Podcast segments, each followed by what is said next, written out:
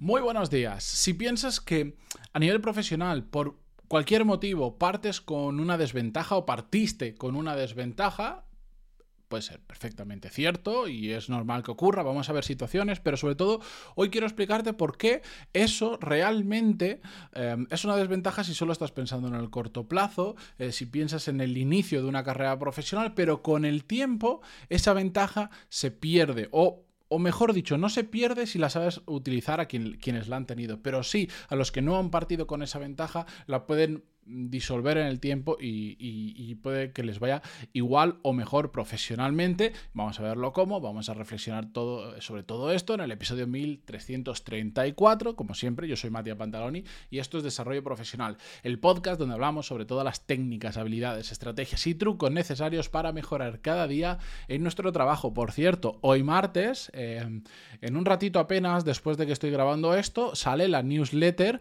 donde os voy a contar a los que estáis viendo esto en vídeo porque utilizo, a ver que se vea por aquí, este tipo de pulseras, donde aquí tengo de hecho escritos unas siglas y... Mm, ¿Por qué lo utilizo y, qué beneficios me da hacerlo? Si llegáis tarde y no os habéis apuntado hoy, pantaloni.es y os podéis apuntar para recibir las siguientes. Bien, dicho esto, vale, hay una realidad que es innegable. Hay gente que en lo profesional parte con una ventaja. ¿Por qué? Bueno, pues no, nos engañemos. Hay ventajas, perdonad que, tengo un fallo, un problema con el ojo. Hay ventajas como, por ejemplo, que naces en una familia, que, por ejemplo, tu padre eh, o tu madre tienen muchos contactos y eso te ayuda a encontrar tu primer trabajo. La típica situación de que terminas la carrera o incluso antes de terminar y empiezas a trabajar para tu tío que tiene una empresa o que está bien colocado en otra empresa. Hay quien nace en una familia con dinero suficiente como para que cuando te vas a incorporar al mercado laboral no tengas ningún tipo de prisa en, en elegir cualquier trabajo, simplemente puedes centrarte en pues estar un año, dos, tres o los que sea, esperando encontrar eh, una situación idónea o perfecta para ti en una industria o en un tipo de empresa determinado, porque como no tienes prisa económica, no se va vaciando la cuenta del banco o se vacía a una velocidad que no, que no es ningún problema para ti o para tu familia y puedes esperar. La cuestión es que, o incluso también es una ventaja el hecho de em, tener unos padres y una familia que te, inculca desde cero determinado conocimiento o habilidades que otras personas no tienen. Yo pienso em, que mis hijos en ese sentido serán unos afortunados, en ese, en otros igual no, pero en ese serán unos afortunados porque, eh, joder, yo me dedico a esto. O sea, estoy obsesionado. O sea, llevo 1334 episodios hablando sobre desarrollo profesional. Imaginaros que a partir de determinado momento, los estímulos que van a recibir mis hijos respecto a cosas que aprender, a qué dedicarse, a encontrar aquello que les gusta, etcétera, etcétera, eh, van a ser muy grandes y van a ser mayores que los que otros padres que no tienen tanto interés en esto y que dejan más hacer las cosas, que no pasa absolutamente nada, les van a dar. ¿De acuerdo? Esa también puede ser otra ventaja. O hay gente que desde muy pequeñito, gracias a sus padres, encuentran realmente cuál es qué, es aquello que les realmente gusta y desde pequeños se ponen a enfocar eh, en ello porque les encanta, practican, practican, se hacen súper buenos y llegan, bueno, conozco por ejemplo el caso de un amigo mío, de Santi, que desde los 12 años está programando, descubrió que le encantaba la programación, ¿por qué? Porque su padre era informático y le enseñó desde pequeñito a programar, coincidió con que a él le gustó, desde esa edad empezó a programar y cuando llegó a la carrera, literalmente él corregía a los profesores cuando se equivocaban o cuando los profesores no sabían resolver algo, él iba y lo resolvía, porque llevaba desde los 12 años y encima con una capacidad intelectual muy alta programando. Bueno, la cuestión es que ventajas pueden haber mil y es, es absolutamente entendible que nosotros desde fuera, cuando no hemos gozado de alguna de esas ventajas, porque estoy seguro que de otras sí hemos gozado y es más difícil verla, siempre es más fácil ver la ventaja en el ajeno que la ventaja que nosotros hemos tenido, pero cuando lo vemos desde fuera, decimos, ah, qué suerte, es que tal persona, claro, es que empezó en la empresa de su tío o de su padre, o es que tienen dinero, o es que él desde pequeñito le han estimulado, le han enseñado, le han ayudado, le han no sé cuánto. Y eso es cierto que a corto plazo puede suponer una gran ventaja. Sigo con el ejemplo de mi amigo Santi, cuando, cuando terminó la carrera, cuando se incorporó realmente al mundo laboral, es la única persona que yo conozco que ha rechazado dos ofertas de Google. Él decir que no, que no me quiero ir a Google porque no me sale de las narices, no me apetece, lo que sea, y otra vez volver a insistirle y hacerle ofertas que, que, entender los números da hasta vértigo. Pues sí, es cierto, esa ventaja con la que partió le generó más oportunidades profesionales a corto plazo. Y eso es innegable, ¿de acuerdo? Respecto a otra persona que no las ha tenido. Ahora, la buena noticia de todo esto, especialmente para, para, quienes no tienen ninguna ventaja de esas, o para los que la han tenido, pero que al final esto no es cortoplacista, que nuestra carrera profesional es a 30, 40, 50 años que vamos a estar trabajando. Ya no sé ni cuántos años vamos a estar, pero muchos. Entonces, ¿qué pasa? Lo bueno de todo esto es que realmente la constancia y el ser persistente es lo que nos permite poco a poco ir acumulando pequeñas mejoras. Oye, soy constante, todos los días aprendo algo, todos los días leo, todos los días me formo, todos los días practico estabilidad, todos los días trato de entender un poco mejor este sector, este mundo, los negocios, lo que sea.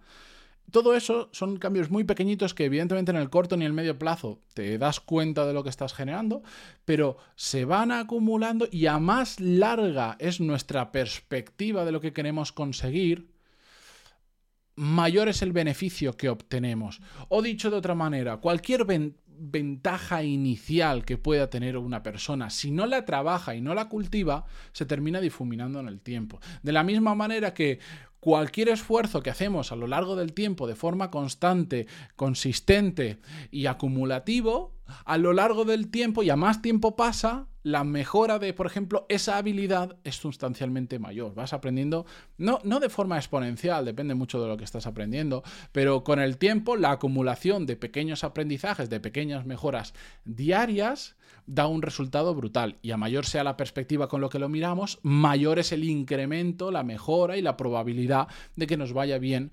profesionalmente. ¿Por qué cuento todo esto?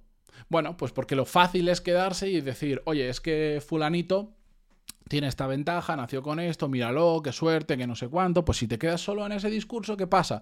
Que estás perdiendo tu gran oportunidad, que tu gran oportunidad es la constancia, es el martillo pilón que digo, que es... Tengo muchísimas cosas malas, pocas buenas, y una de las pocas buenas que tengo es que yo soy martillo pilón.